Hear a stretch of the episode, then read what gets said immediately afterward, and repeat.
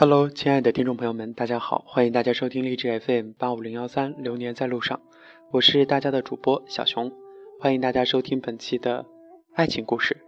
这是一个与南京有关的清纯的爱情故事，但是结局却有些酸涩。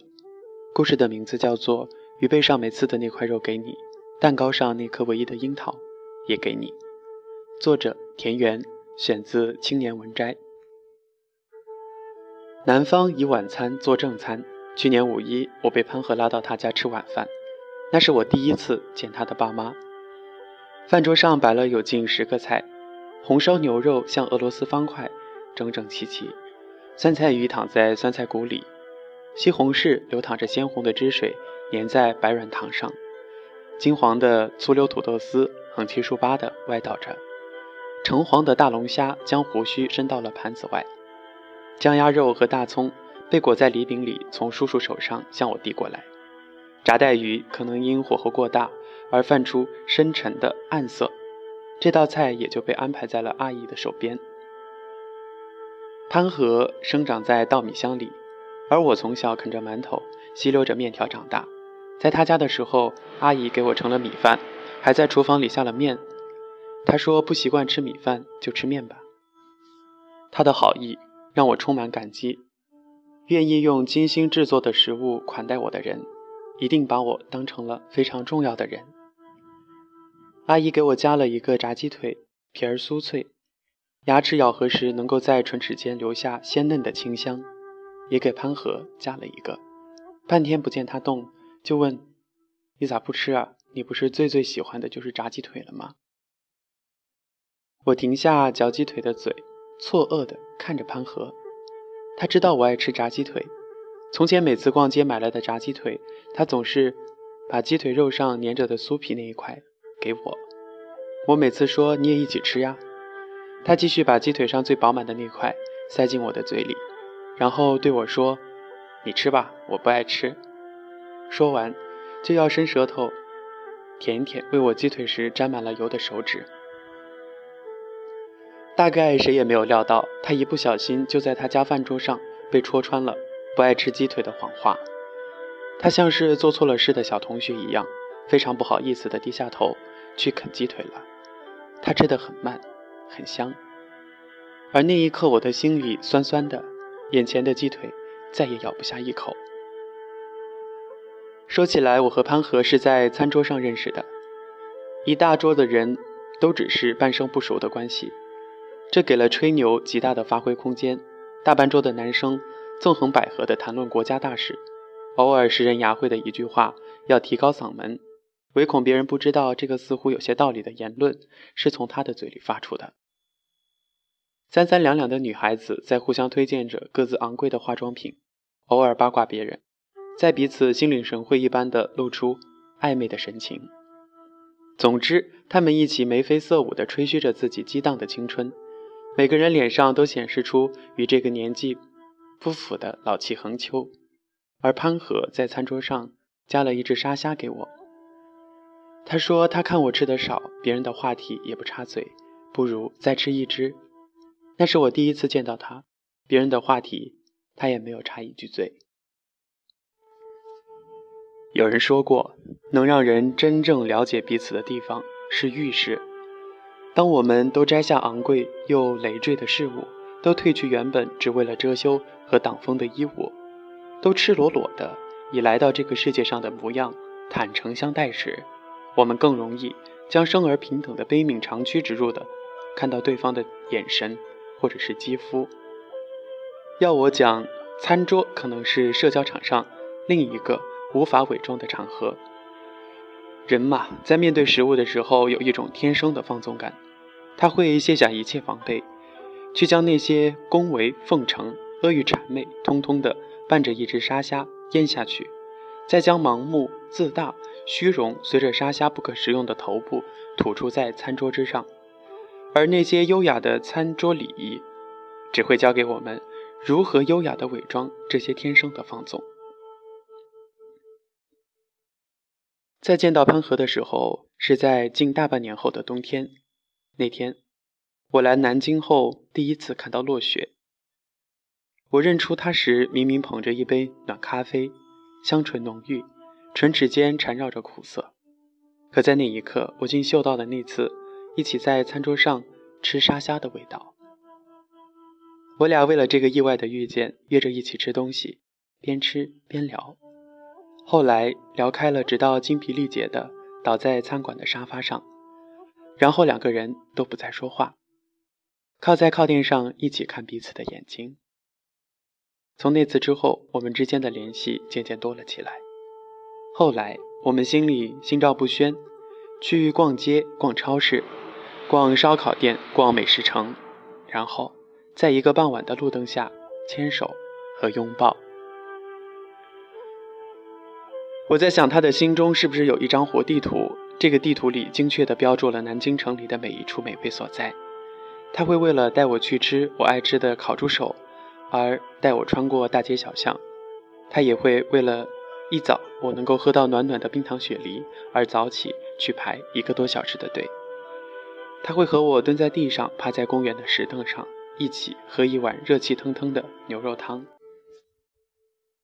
我们都在活着，可与他为了一道传说中的招牌菜而循着手机地图穿过大半个南京城时，我觉得我们是在真正的生活。而不仅仅只是活着。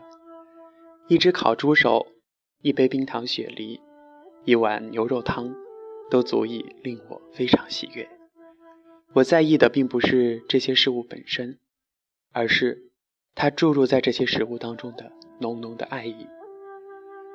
在遇见潘和之前，我对食物的热情只是维持在果腹的阶段，吃饱了就好。跟他在一起之后，我开始真正的明白。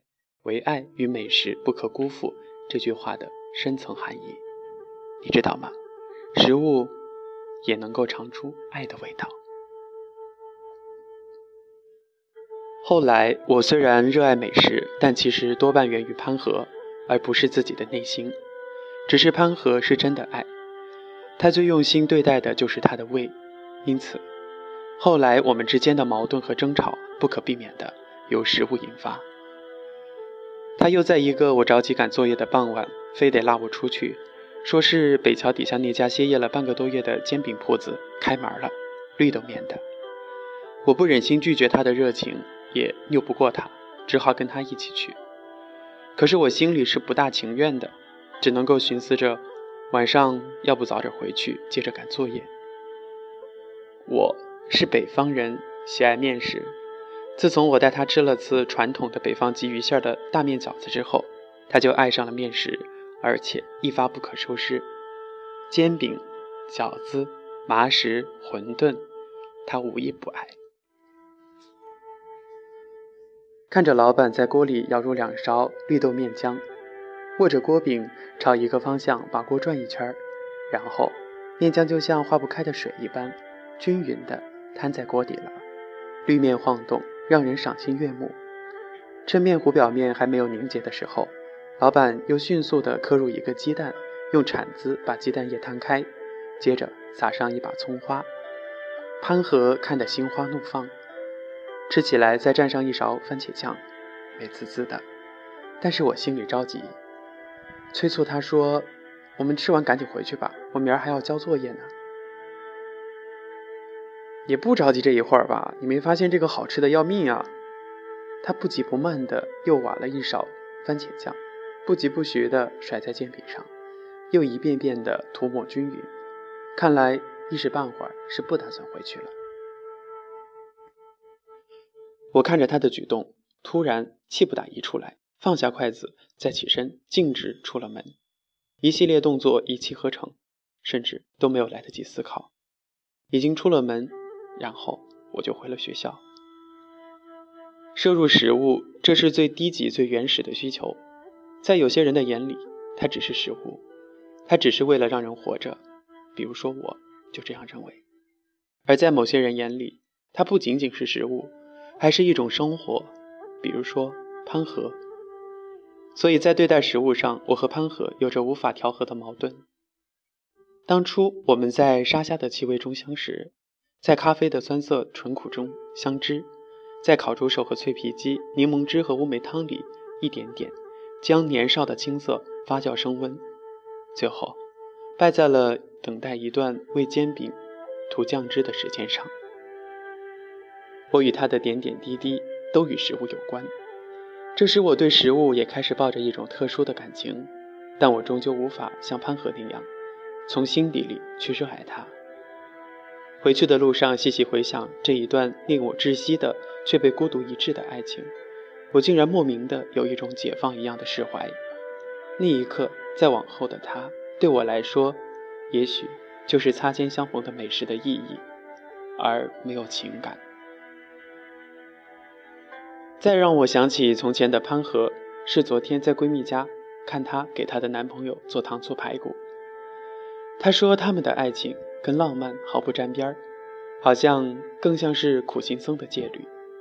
因为男友工作繁忙，能够陪她的时间极其的少，而她也还是学生，赚不了钱，从来都没有送过男友什么，所以他们没有寻常恋人所拥有的甜蜜的陪伴和精心的纪念品。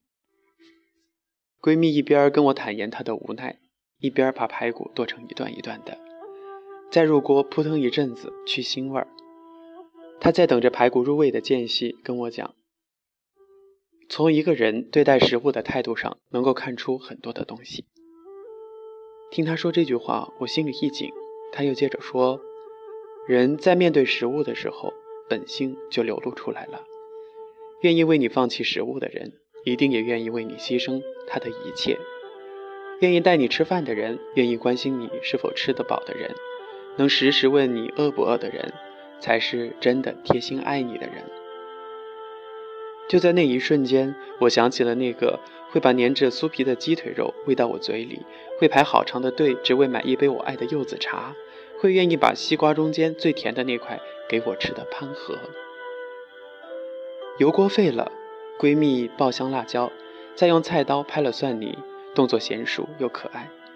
有爱情和美食温润的人，都是温柔而美好的。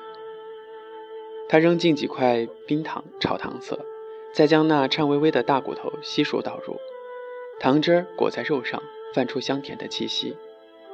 闺蜜温柔的翻炒，仿佛那一刻她不是在做排骨，而是在烹饪自己的爱情。我的眼睛有点润，有点湿，因为突然想念潘和。他像爱他的胃一样，曾经爱过我。他把西瓜中间最甜的那一块给我，把鸡腿肉上粘着酥皮的那块也给了我。如果我还能再爱他，我愿意陪他去吃鱼，然后把没有刺的那一块给他吃。我会愿意和他分享一个蛋糕，然后把唯一的那颗樱桃也给他。